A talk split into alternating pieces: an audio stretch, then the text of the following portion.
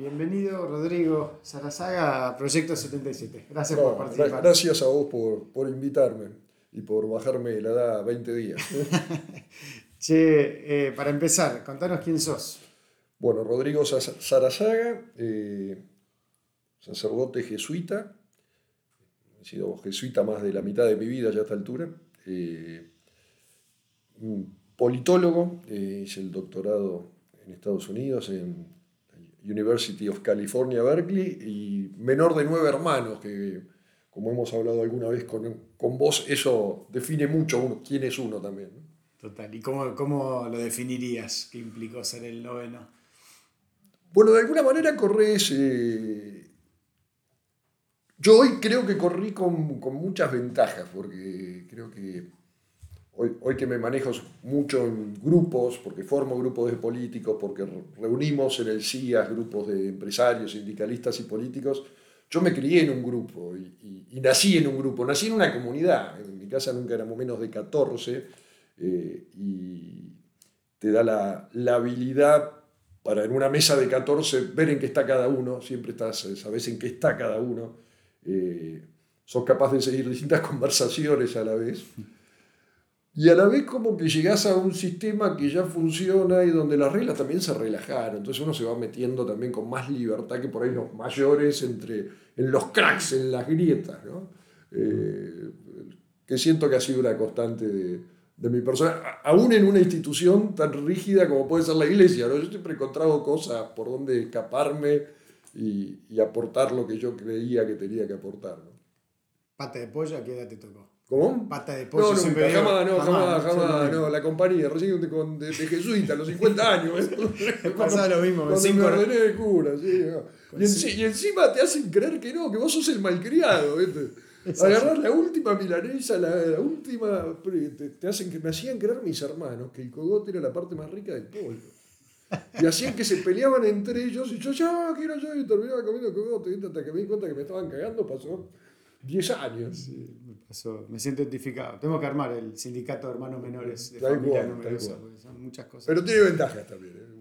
Sí, sí, sí. Es esa ambigüedad de... Yo me reconozco más libre que mis otros hermanos, por ejemplo. Mira, claro, y sí, sí, los hermanos más grandes tienen que cargar con abrir, abrir la puerta, romper el hielo, la expectativa, todo eso, ¿no? Sí, es, es un lindo equilibrio. ¿Y cómo, cómo te encontraste con la, la vocación de sacerdote? ¿Cómo, ¿Cómo fue ese proceso? Bueno, yo fui al colegio del Salvador. Eh, mi hermano, a ver, él empezando de arriba, el cuarto, es jesuita también, o sea que, y se hizo jesuita cuando yo tenía siete años. Con lo cual mi familia siempre fue de un entorno católico eh, jesuita. Eh, yo terminé el colegio, empecé a estudiar economía y trabajaba en el estudio de mi viejo y, nada de eso le daba sentido.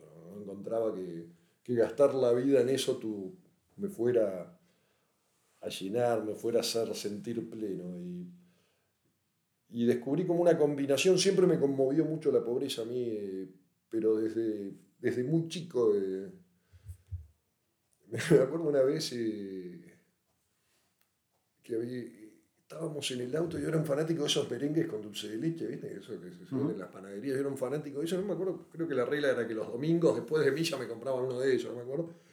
Y una vez había un chico muy pobre en la calle, entonces yo le pregunté a mi viejo si le podíamos comprar uno, y mi viejo dijo, no, si querés le das el tuyo. Y, eh, siempre me marcó, siempre me conmovió, pero no al nivel de, no, no ideológico, sino de no entender por qué yo tenía, el otro no. Eh, y terminaron siendo esa, mi vida terminó definida por, por Dios como una apuesta de más largo plazo, ¿no? si crees en Dios no hay apuesta a, más largo plazo que una entrega total a Dios, esa dimensión de empatía, en el sentido profundo de la palabra, con el pobre, y los libros también, siempre creí en la, importancia de, de, leer, entender, y bueno, los jesuitas me resolvían esa triple ecuación entre Dios, los pobres y los libros.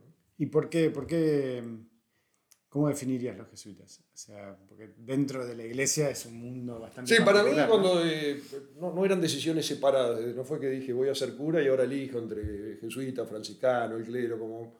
me, me, había educado, me había formado, tenía un hermano jesuita. Si, si era cura, era ahí, no, no, casi iba, iba unido. Eh, con el tiempo descubrí que, que, en otro lado probablemente no hubiera aguantado porque justamente los jesuitas están preparados para soportar un, un hijo menor, porque hay mucha libertad, a veces se piensa que es una orden militar, pero no, es una, una orden que históricamente desde San Ignacio, San Ignacio era un tipo que aprovechaba a la gente en el talento que tuviera. Y el tipo se ruía para ir de misionero a Japón, si iba a Japón, si era China, China, América, eran, y si tenía que estar en la corte, asesor del rey, lo tenía en la corte. ¿no? Los, jesuitas te dan gran libertad para que encastres tu talento dentro de la organización.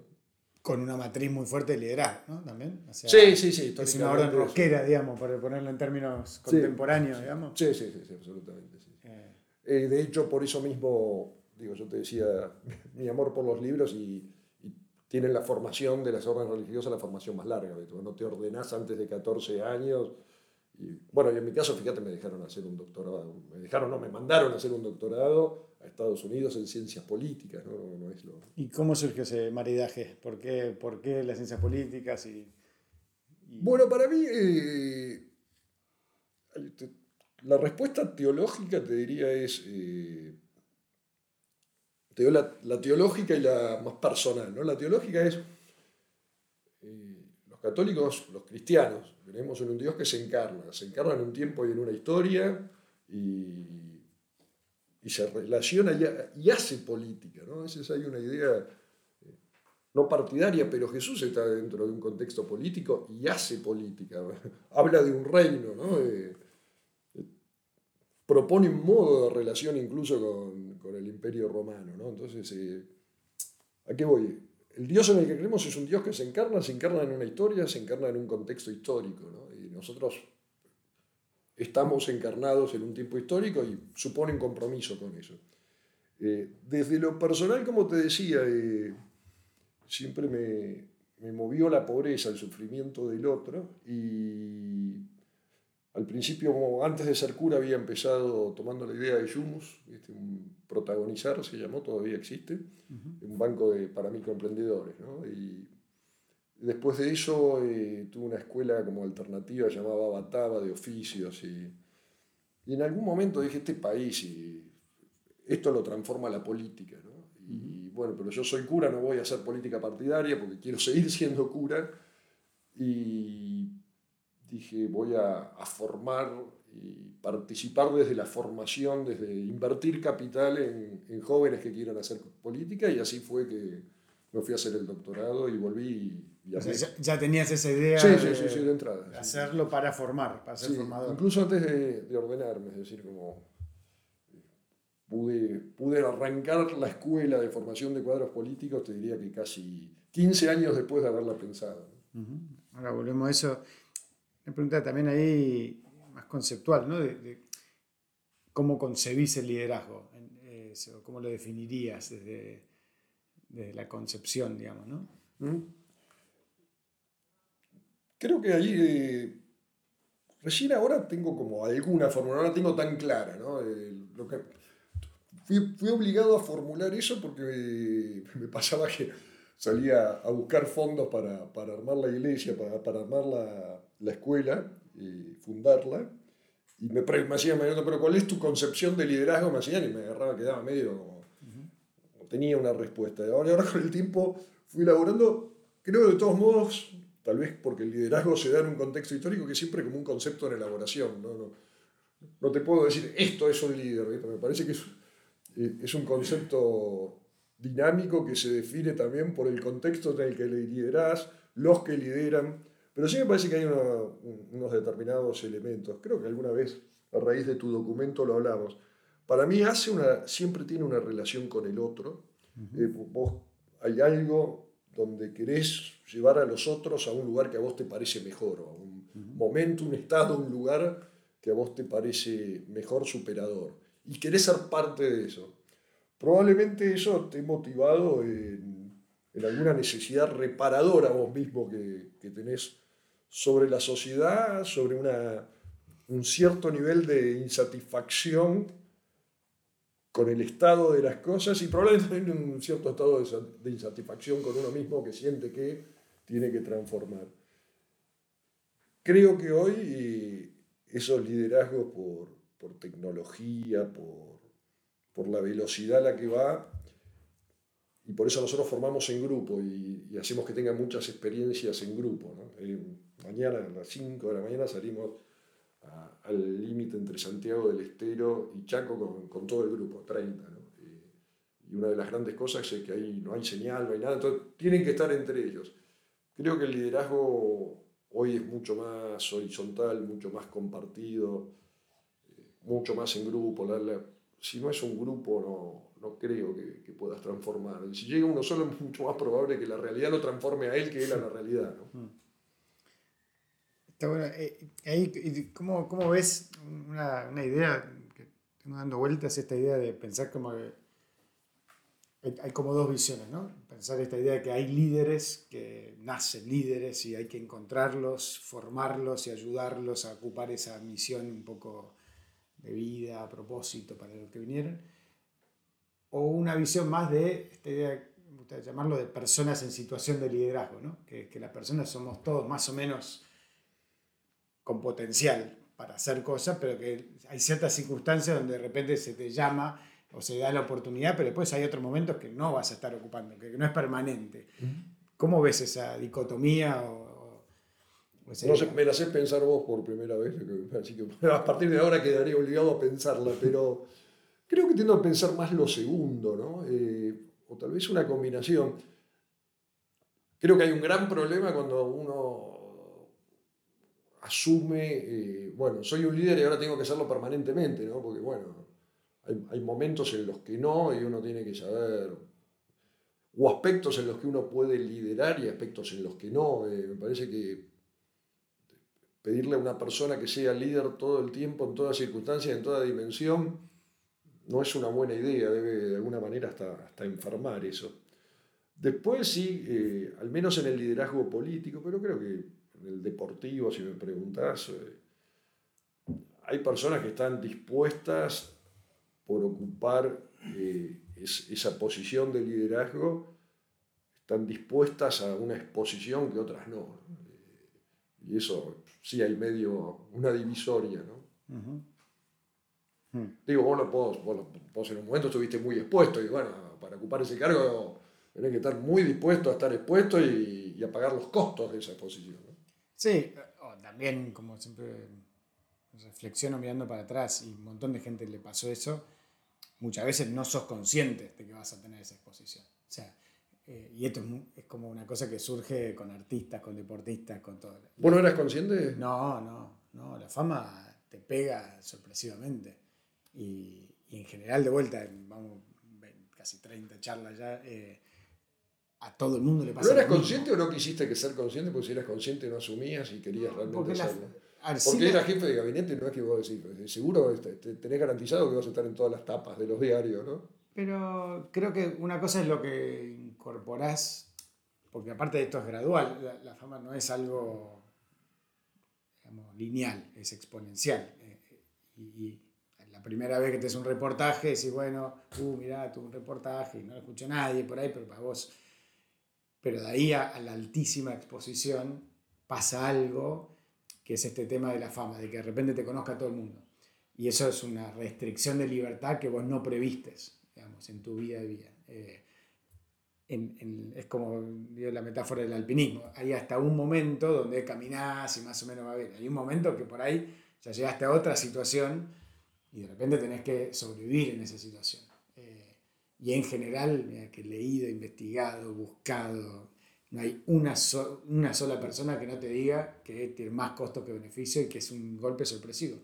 Eh, y es algo que me, parte del proyecto es reflexionar sobre esto, porque si le pasa lo mismo al deportista, le pasa lo mismo al artista, le pasa lo mismo al político, le pasa a veces, muy Pero, ¿hay, ¿hay, algo de evitable en eso o es inevitable que sea así de sorpresivo? Bueno, eh, Pablito Aymar me decía, es, no, te no hay nada que te prepare, no, lo podés transmitir porque lo tenés que vivir, eso es cierto. Pero creo que habría que incorporarlo un poco más en, eh, eh, en, en la alerta temprana, si se quiere. ¿no? Porque creo que muchas veces lo que pasa es que en la formación hay una subestimación del factor humano en esto. ¿no? Eh, de repente te dice que no, tal está súper formado. ¿Y por qué? Porque hizo esto, esto, esto. Okay, pero está formado emocionalmente para vivir esa situación. Y probablemente ni en el colegio, ni en la facultad, ni en ningún lugar tenés una estructura de apoyo que te acompañe en ese momento. Incluso vos eh, con la corrupción creo que hay algo de eso, que, que a veces eso es básicamente un problema de, emocional. ¿no? Y porque tanto la, la, corrupción económica como la integridad de propósito, si se quiere, como la claridad de quién es bueno y quién es malo, si se quiere, siempre cuanto más adentro te metes de cualquier realidad es más complejo. Sí, incluso el, el, saber que con esto me voy a realizar y con esto otro no, que con esto me voy a sentir yo más contento conmigo mismo, supone un equilibrio emocional. Sí, sí, total. Y, por eso... Creo que eso está... Creo que apuntás a eso, creo que está particularmente desatendido ese aspecto. Exacto.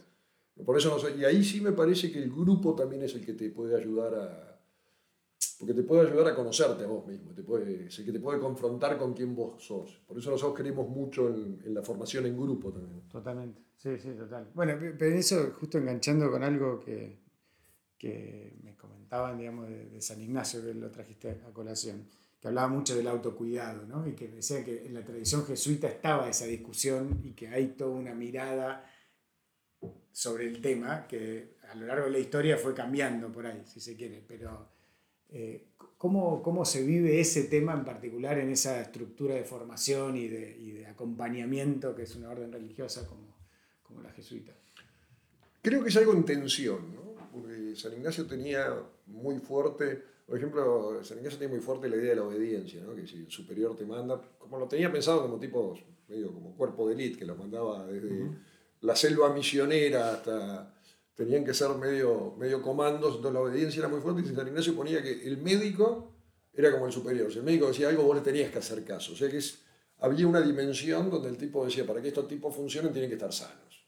Sanos eh, físicamente, sanos mentalmente. O sea, más de alto rendimiento casi. Sí, había una concepción así. Ahora eso, en el mismo San Ignacio parece, eh, después te cuento una, una, una anécdota de San Ignacio, pero eso también está en tensión con la idea que cristiana de vos te tenés que dar al otro y en el darte al otro, eh, Cristo también en una cruz, claro. Entonces, eh, y de hecho hay eh, en la tradición una idea del castigo corporal, el mm. flagelo. y el martirio, ¿no? Sí, sí, sí, el martirio. Entonces hay, hay, una tensión ahí que está presente. San Ignacio en un momento, de hecho, se da cuenta y dice, no, con este nivel de, de castigo yo estoy perdiendo rendimiento trasladándolo al lenguaje de hoy, así que esto no va, esto hay que sacarlo afuera, porque para la misión tengo que estar sano, pero e, esa, esa tensión está. Claro, el desprendimiento de lo terrenal corporal y el tener que aguantar en la selva misionera. Sí, creo que no lo... Es decir, porque si llevas tu cuidado al extremo, bueno, tal vez no hagas nada por el otro también, ¿no? Si lo llevas y, y si por darte al otro tenés que destruirte tampoco es... Claro.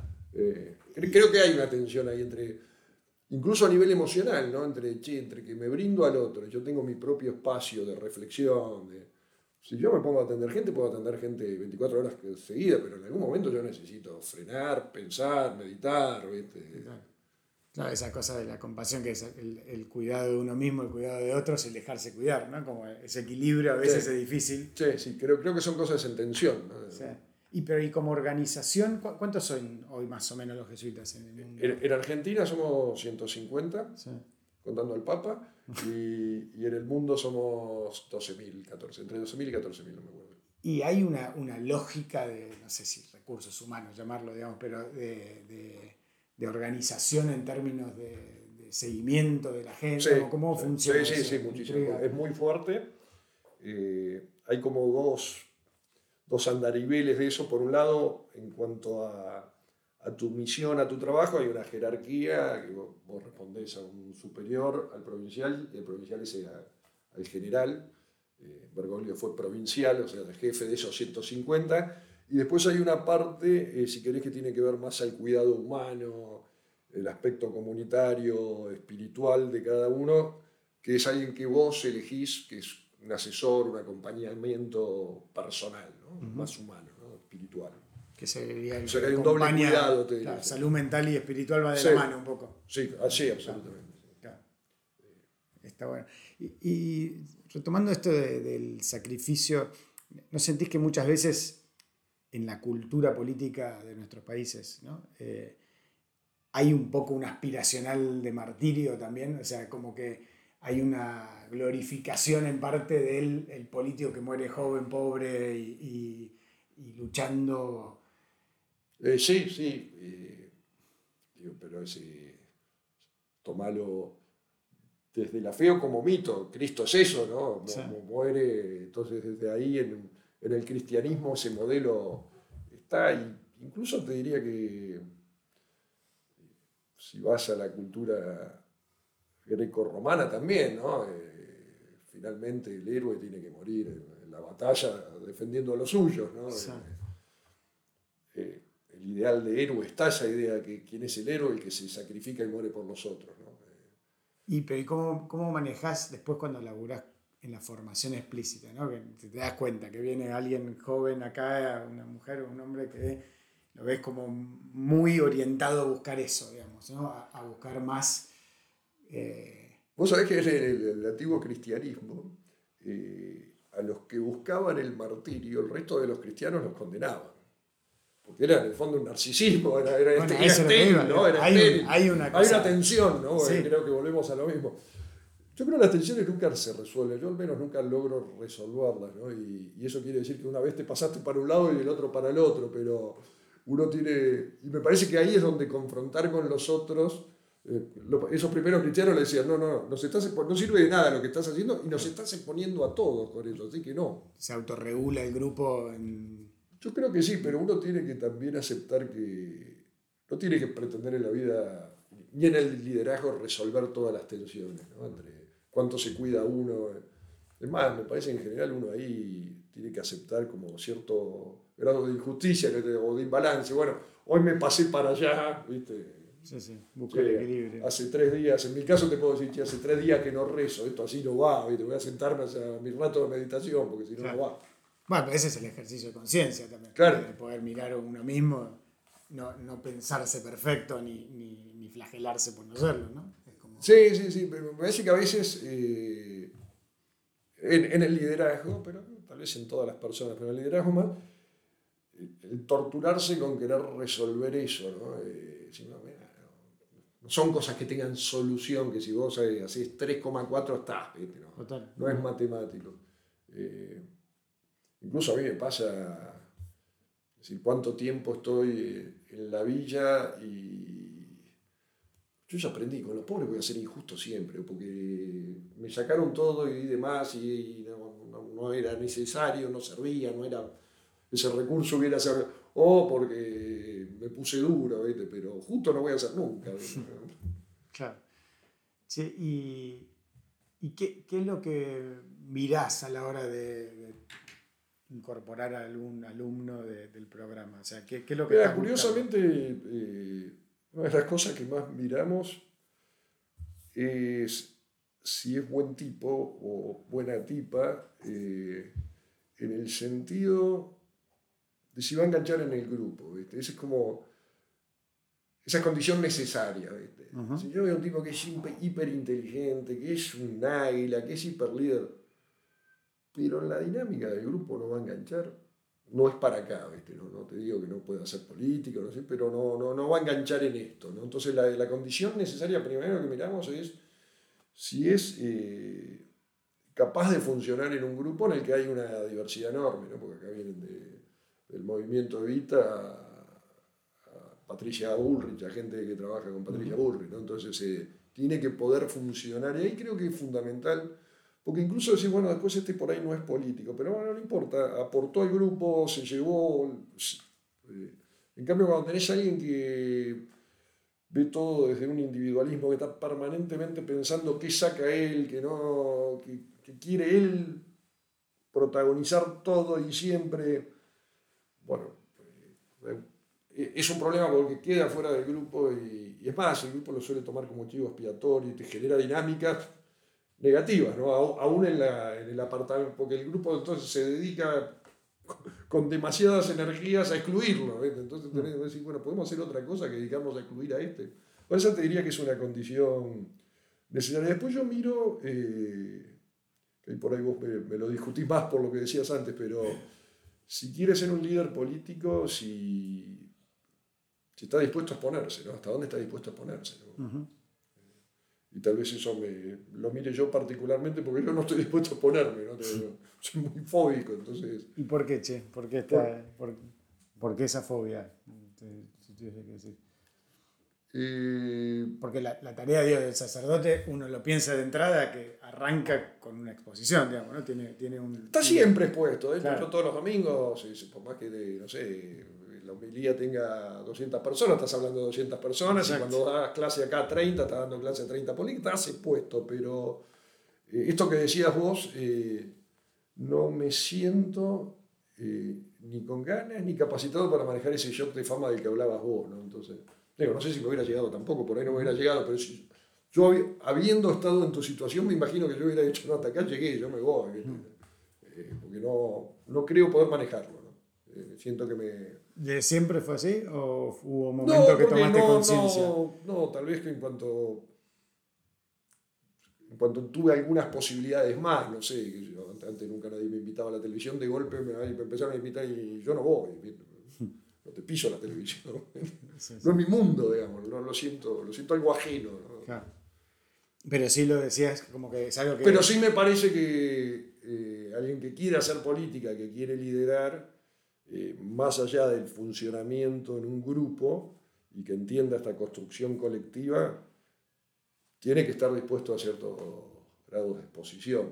Y habrá tipos que puedan aportar desde un perfil más bajo, pero vos necesitas gente que esté dispuesta. Y, y, en eso como... Mm, eh, dos preguntas de eso, ¿no? en esa mirada que tenés de, ese semillero multipartidario, multiideológico, ¿qué porcentaje, si bien está sesgado por ahí por la gente que ya quiere venir acá, o, que, qué porcentaje le encontrás que es buena persona o, que se queda afuera, digamos? ¿Encontrás en general un semillero sano dentro de todo o encontrás que te cuesta encontrar ese filtro? Creo que hay un bias enorme porque vienen buscando ya una cosa. Nosotros, de hecho, le llamamos comunidad, ¿no? con lo cual ya te pone una. Como incorporamos alguna, un concepto más.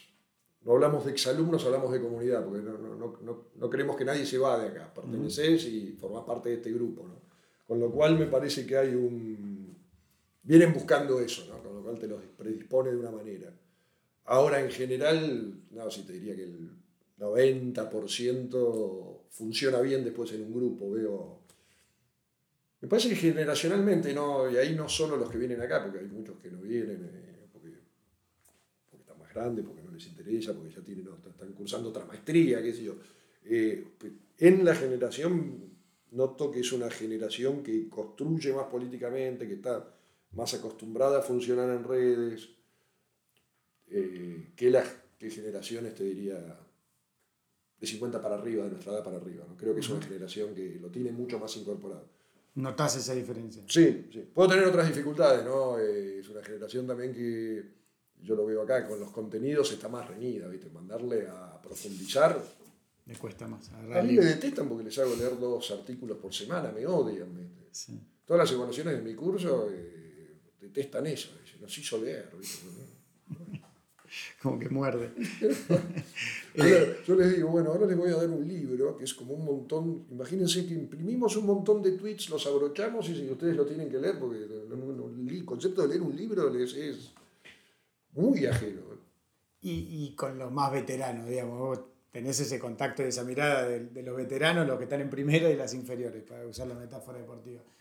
Eh, ¿Qué características ves distintas generacionales, por un lado, y qué características ve distintas después de años de proceso, si se quiere, de años en la cancha, con los mismos chicos y chicas de la comunidad, ¿no? Sí. Ah, vos, decís, tomando todo dentro de la, de la comunidad, comparando... Primero lo general, digamos, ¿no? La mirada que tenés privilegiada de, de todas las capas generacionales. Y después en particular de la comunidad con los años... Yo soy optimista en eso, creo que hay una... que tomemos por poner algo sub 30, que los sub 30 te funcionan más en red, te funcionan más en grupo, eh, que ya por, formación, por experiencia, están más abiertos al mundo también, eh, más abiertos a, percibir los ciclos, más abiertos a, la innovación, eh, mucho más flexibles, eh, mucho menos dogmáticos. sí también les veo como esto, ¿no?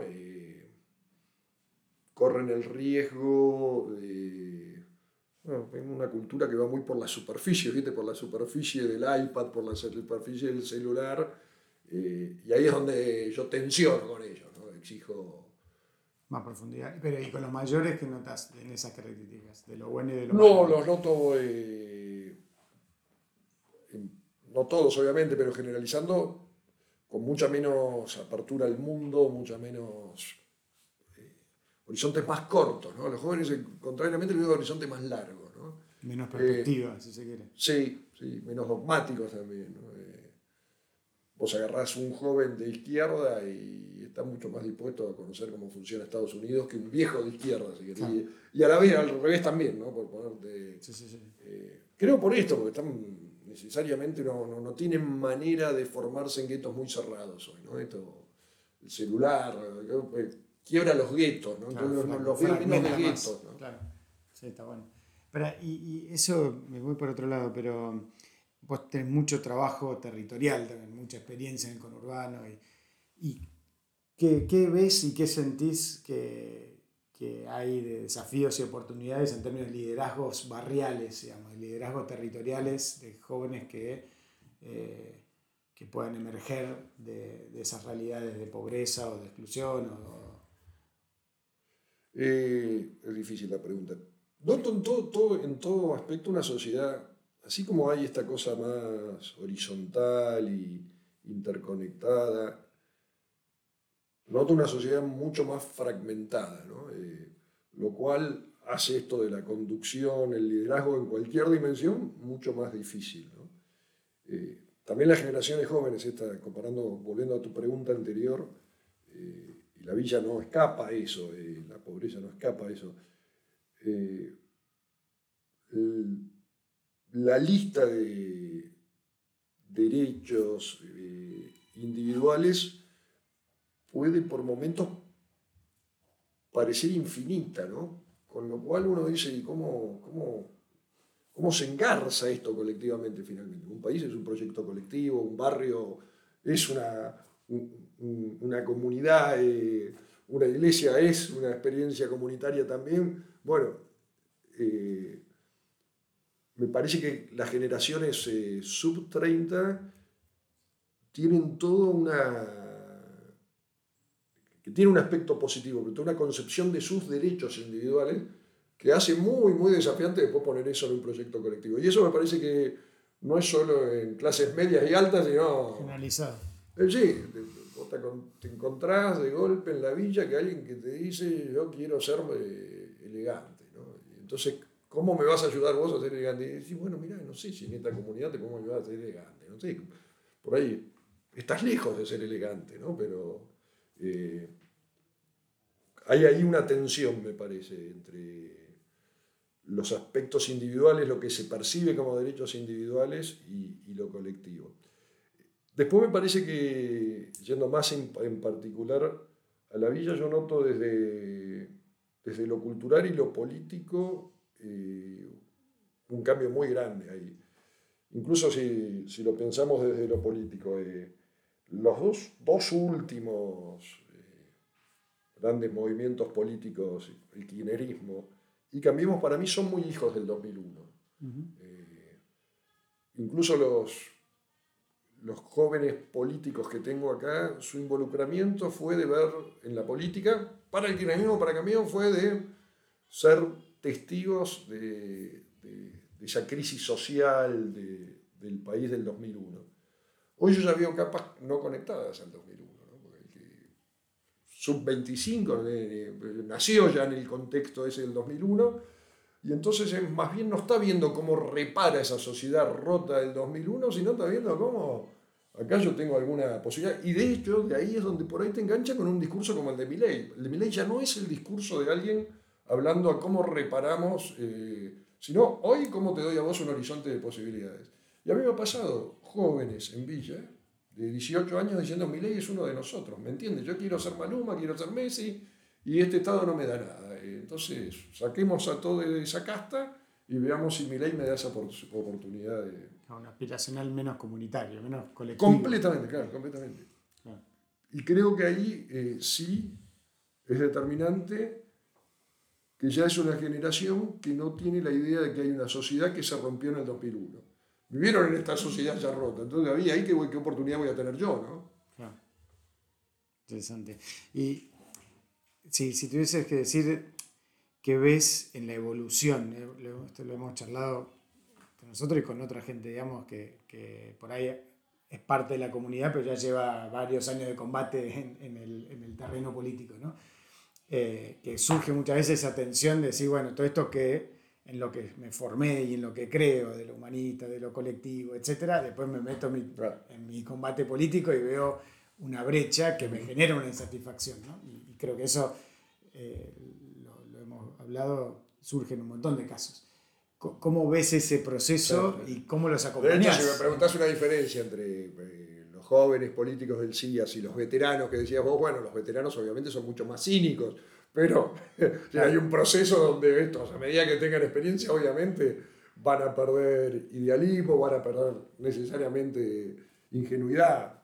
Eh, Disfrute también. También, claro, sí, sí, sí. Y bueno, el cinismo supone una cierta destrucción de, del disfrute, ¿no? sí, lo contrario, esa ingenuidad necesaria. Claro, ese entusiasmo, de esas vocaciones. Y, y, vos y yo, que más o menos estamos en la misma generación, nos ha pasado algo de eso ahí. Uno va también acotando expectativas, ¿no? En matemáticas se dice acotar el dominio, uno va acotando el dominio. Eh, ahora, dicho esto, eh, Sí lo veo, si querés, en los de la primera camada del CIES, que hoy ocupan segundos puestos, si querés. Si veo algo de ese camino, ahora lo que hablamos siempre es, yo creo que los valores, los principios son en la realidad, así como te decía desde la teología, mira, Dios se encarnó y una vez que se encarnó juega dentro de las reglas. Bueno, los principios también están encarnados y y lo que pueda hacer el bien en un lugar en el que vos estés está determinado por el contexto en el que estás. Entonces, son los principios en la aplicación, que no significa voy a hacer lo que quiero, porque bueno, la realidad me justifica que yo pueda hacer lo que quiera. Pero que está bien también viene determinado por el lugar, el momento y las posibilidades que tenés. Entonces, a veces eh, lo que está bien es algo que en sí lo mira alguien objetivamente de afuera y le parece una cosa espantosa, pero dentro de las alternativas que tiene un político, esa es la mejor posible. ¿no? Y vos tenés que estar sintiendo que estás haciendo, que estás manteniendo tus ideales y que estás siendo un buen político y no un cínico, porque estás haciendo lo mejor posible dentro de ese condicionamiento. Que bueno, sabéis, son mucho más de los que parecen. ¿no? A veces la gente tiende a pensar que el político llega y tiene una tabula rasa donde no, está hipercondicionado. Bueno, dentro de todos esos condicionamientos elegiste lo que a vos te parecía lo mejor, lo que te parece que elegiría un buen tipo. Y a veces ese, y, se parecería una sensación a veces de, que hay un problema de expectativa también. Esta idea de decir, quiero el político que sea honesto, capaz, sacrificado, eh, que, no cobre, que no duerma, que no vaya a vacaciones, que, no haga, que, esté y que... es casi absurdo porque la sociedad tampoco es eso, ¿no? Claro, exacto. El, político es la sociedad en la que es, ¿no? Yo no creo en eso que... Sí creo que hay una mayor responsabilidad cuando en, los distintos liderazgos, pero no creo cuando dicen no tenemos los políticos que nos merecemos. Bueno, sí, son, de los nuestros, salen de acá, de lo que somos. No, no, no, no, no es que nos mandaron en un ovni y acá están gobernando, no. ¿Y cuál es tu, tu, experiencia en ese sentido, cambiando de barrio, de liderazgo, con empresarios y sindicalistas, que, ha sido parte también de, de tu trabajo? este tema de generar mesas de, diálogo. ¿Cuál fue tu experiencia respecto a tus preconcepciones, por un lado, o tus ideas previas, y al mismo tiempo cómo las ves en respecto a la percepción de la gente de lo que el rol que cumple un empresario sindicalista. Pero por un lado es buena porque creo que en promedio me preguntás y creo que gente preocupada por el país. No, no, no me parece que sea ni de un lado ni del otro gente que está viendo cómo se enriquece más o cómo... Me parece que hay un promedio una preocupación genuina por, por el país, cada uno desde el lado que lo ve, desde sus limitaciones, de su condicionamiento, pero mi, mi, impresión en esos dos grupos es buena. Eh, si, si, si, me haces comparar, me forzás a comparar, en general tengo la impresión que el sindicalismo tiene una, una lectura política mucho más educada, mucho más fina que, que el empresario. Eso me llamó la atención. ¿no? Yo esperaba que el empresario iba a ser si querés, con un sesgo ideológico distinto, ¿no? Eh, un par en la lectura política y no. Eh, ¿Y por qué crees que se da esa diferencia? Tal vez, bueno, el, el, el, sindicato tal vez eh, desde nacimiento por la historia argentina y por su propia lógica se vincula históricamente con el Estado, es de alguna manera socio o parte casi del Estado, eh, el empresario, bueno, algunos también, pero no, no necesariamente, ¿no? Te conocen mejor el Estado, te conocen mejor, incluso te conocen mejor la historia, ¿no? es notable la diferencia. Interesante. Che, y yendo, saliendo de este tema un poco, eh, dos cosas sobre la, función sacerdote, si se quiere, ¿no? como, como tarea hoy en día, en estos cambios que estamos. ¿Cómo, es la relación? No esperaba que me ibas a llevar tanto al, sacerdocio. Y pero porque también es un poco tratar de entender esa experiencia de liderazgo hoy en día, ¿no? Y poder como cruzarla con, con otras experiencias. Eh, en particular la relación con el mundo digital. O sea, en términos de una de las cosas que vemos en general de todas las disciplinas, una de las cosas que ha alterado es esa horizontalidad del WhatsApp, ¿no? que me intriga saber en, términos de cómo hoy se, impacta en tu trabajo o, de tus pares esa, esa horizontalidad, esa, te pasa que te mandan un WhatsApp de decir necesito una confesión, necesito un acompañamiento a las 2 de la mañana, está pasando mucho a los terapeutas, a los psicólogos, se rompió una barrera que por ahí antes había más nítida y parecería que el celular es bastante facilitador de esa, de esa ruptura. Sí, de hecho hay algo, en la pandemia empezamos con misas por Zoom, ¿no? Nos obligó a las iglesias cerradas, empezamos con misas Y ahora, de hecho, hay una gran porción que va por Zoom. sí, y de golpe tenés grupos que te dicen, estamos tal cosa, podemos hacer una misa, ya sé que no vas a poder venir, podemos hacer una misa por Zoom, ¿viste? Bueno, lo cual. Hace 200 años era de espaldas y en latín. Sí, sí, sí, para tomar dimensión de la. Sí, no, es una transformación brutal y, y, a veces tiene algo de tensión porque la parroquia sigue teniendo. De hecho, la, vos sabés que se votaban las parroquias, ¿no? Era incluso la parroquia, era incluso la jurisdicción política, la jurisdicción civil, donde se asentaban los matrimonios. La parroquia tiene una concepción territorial y esto te la rompe, ¿no? Entonces y, la organización de la iglesia es, de alguna manera, muy territorial. Y esto te obliga a decir, bueno, acá hay otras maneras de organización, de vinculación que no pasan por lo territorial, porque de golpe, a mí me ha pasado, eh, yo tengo hermanos que ahora viven en distintos eh, lugares del país y fuera del país, tengo uno que vive por fuera, aniversario de la muerte de mi hijo, che, hace una misa por Zoom por el aniversario de la muerte de papá, ¿viste? O sea que es una vinculación no tiene nada que ver con lo territorial o con que la familia esté. ¿no? Eh, ahí lo ves eh, muchísimo. En otra dimensión que a mí me llama la atención y que te obliga más a lo colectivo también es en clase. Dando clase, yo digo algo acerca de, no sé, del gobierno de Ilia y dice, no, no, pero acá dice que... acá dice que no fue así, ¿viste? Entonces, me parece que te obliga, te saca un poco del lugar, yo soy el que sé, ustedes los que escuchan, a, bueno, vamos a analizar y construir juntos un análisis del gobierno de... Y el otro día, mira, me pasó algo, me, me apostaron y perdí, perdí una apuesta contra, contra mis colegas profesores, porque yo hago un examen que justamente tiene mucho que ver de relación, no, no, no pregunto datos, sino el examen tiene que hacer análisis de la coalición de distintos gobiernos. Y me apostaron que eh, si ponían mi examen en ChatGPT, iba a aprobar. Y yo dije, no. Y me mezclaron entre exámenes anteriores que había tomado, el de ChatGPT y lo aprobé. Con lo cual, me obliga a mí a decir, no, yo estaba convencido que mi examen era un examen que hacía al alumno pensar. Eh, bueno, no necesariamente, tengo que buscarle otra vuelta para no, porque, aparte todo es una pedagogía en el fondo, ¿no? La iglesia es una claro, pedagogía. Bueno, entonces ahora estoy viendo cómo incorporo preguntas, buscar esto en chat, ver que le responde ChatGPT, realizar un análisis crítico de lo que dice ChatGPT. Eh, tenés que incorporarlo como una herramienta, ¿no? Y me pasa en, todas las dimensiones, me pasa como cura. Antes eh, era impensado, imposible confesar si no era presencial, ¿no? Es más, creo que la regla sigue. Por eso te iba a preguntar, o sea, ¿cómo se adapta la parte institucional? históricamente la iglesia primero cambia la práctica y después alguien cambia la norma. ¿no? Pero un, día, alguien dice, che, están todos los curas confesando por Zoom, así que alguien, que se tome el trabajo. Pasa un poco con la comunión de los divorciados, ¿no? Eh, comulgan, ¿viste? Vienen comulgan y el Papa ahora una nota chiquitita, tarda hasta que se incorpora a la norma, pasa mucho, pero la práctica de hecho te cambió por ahí hasta 100 años antes, ya la práctica había cambiado completamente. Y en el fondo, si, San Ignacio dices acá, ¿no?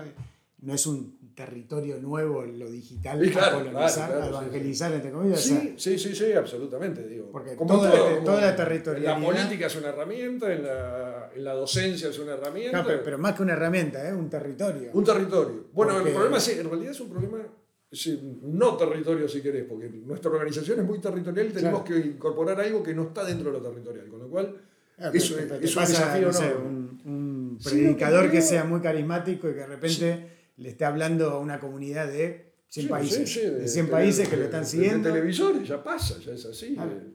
Creo que en, los budistas tenés más, lo, lo, lo, incorporaron más rápido. ¿no? No, tal vez porque no tenían una organización tan, tan territorial. Y los evangélicos también, ¿no? ¿O no? son territoriales, son, son territoriales. De hecho, ah, nos establecieron una disputa del territorio, si claro.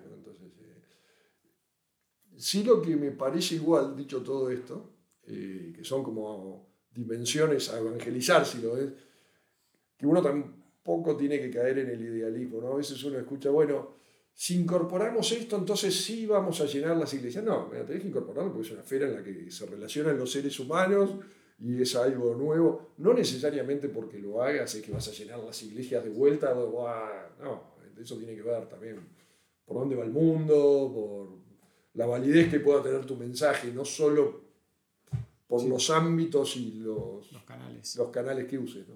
¿Y a vos cómo te va con el celular en sí mismo? ¿Y cuál, cuál es la experiencia que ves en, en, tus pares, digamos, tiempo en pantalla por día? No, un desastre, un desastre. Soy como un adolescente, sí, sí, no, al revés. Eh. Porque eso también es algo para el que nadie fue preparado, de alguna manera. No, no, y después le tengo también, como te decía, le tengo mucho miedo a la exposición, ¿viste?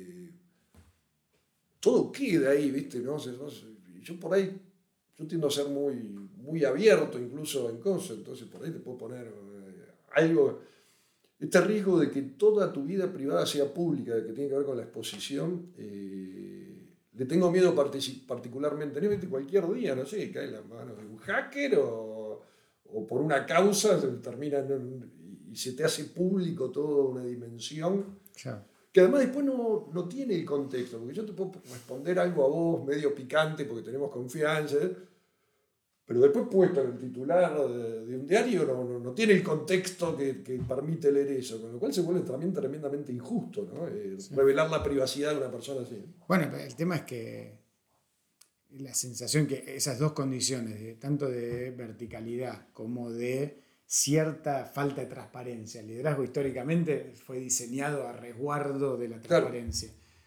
No, no, sentí que están... Pero fíjate lo que decíamos, la imagen del cura haciendo su misa de espalda, está haciendo algo que los demás, está haciendo algo secreto ahí que los demás no tenemos acceso, porque él está haciendo lo que sabe que tiene que hacer. Sí, o la homilía diciendo esto es lo que va a pasar, esto es lo que tiene que pasar, y todo el mundo diciendo, bueno, vamos para allá. Desde el púlpito. Desde el púlpito, claro.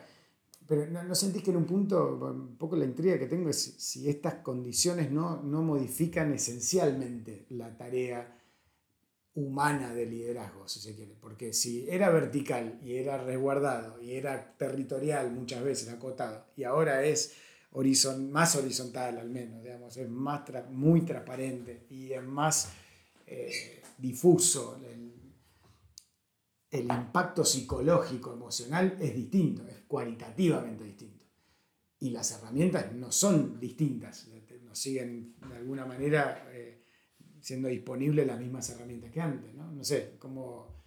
incluso de vuelta, en, la tarea de, ya de, sacerdote, digo, puede pasar, vamos a charlar con gente de otros lados, le, pasa al cocinero que antes era la autoridad en la cocina y ahora los pibes dicen yo quiero ser el cocinero famoso. ¿Por qué tengo que o lo, estás, haciendo mal, mirá acá le ponen esto y queda mejor. Y pasa digo, con el deportista, pasa con el artista, pasa con el empresario, pasa con todos los rubros. Es como una transformación muy sísmica haciendo, ¿no?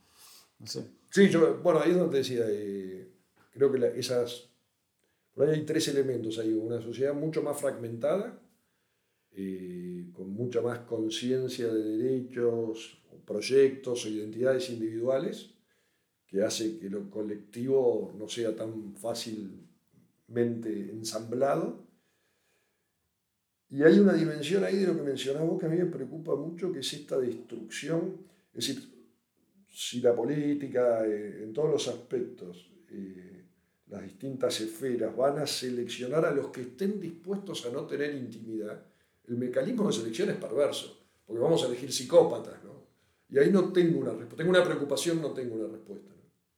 ¿Se entiende lo que digo? Sí, sí, absolutamente, obvio. Es que esto lo discutía con alguien que me decía, esta tesis de Gabor Mate, el psiquiatra este que dice que es, es, el trauma lo que nos mueve en la vida y que los mecanismos compensadores son fama, plata, poder, relevancia.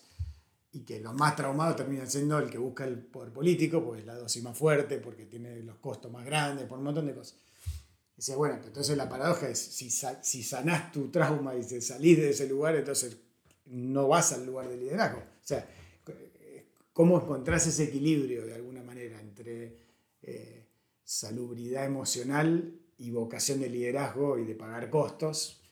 Eh, para mí es una gran duda. Sobre todo cuando nadie te puede garantizar en cierto punto que, no sé, que van a exponer tus hijos, ¿viste? Exacto. Que está haciendo tus hijos, ¿viste? Sí, y, que incluso esto es un tema, bueno, todo el tema de la cancelación es un tema muy presente, que se vive mucho en los chicos, creo hoy, ese miedo a la cancelación, porque ya ni siquiera es qué dijiste, es qué dijiste, en función de eso. La, eh, no más, y, no sé, eso también vos teniendo experiencia académica en Estados Unidos, todo lo que llega de las universidades de Estados Unidos es que hoy está, eso es una tensión muy fuerte. Enorme, enorme. De hecho, cuando yo estaba que ya yo volví ya hace más de una década allá, ¿no?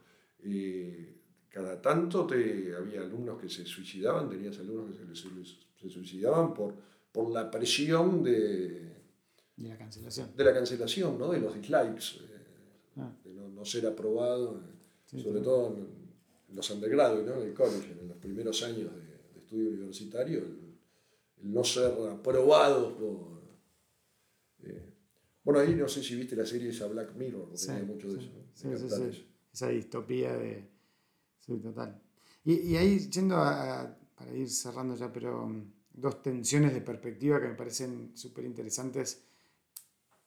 Eh, para ver, algunas la, mencionaste antes, que es el tema, las dos las mencionaste, ¿no? Una, el tema este de lo global y lo local, ¿no? que también los jesuitas vienen, es una de las primeras órdenes globales, digamos, ¿no? con mirada global. Eh, mirando en ese periodo histórico, si se quiere, desde la creación de los jesuitas a hoy, eh, ¿cuánto cambió la ecuación de la importancia de mirar lo global en esa formación de líderes? ¿Cuánto pesa lo global hoy respecto a antes? ¿O cuánto recomendás en la mirada de lo global? yo, creo que se mira muchísimo, que, en Argentina hay que mirarlo más todavía, que vos los ciclos, ciclos son globales, incluso los ciclos políticos el menemismo no, es, no se puede entender sin, un contexto del mundo, incluso si querés Menem la vio y lo subió, a Argentina eso, el kirchnerismo tampoco, es decir, eh, vos tenés que... Todo es menos local de lo que parece. Todo es menos local, incluso cuando llega Argentina, que es un bueno, podemos tener particularidades que son Ahora, toda América del Sur es un continente que vive de, commodities, y con variaciones, no es que también estás... Eh, condicionado y en relación al mundo desde un lugar que no es solo el de Argentina. ¿no?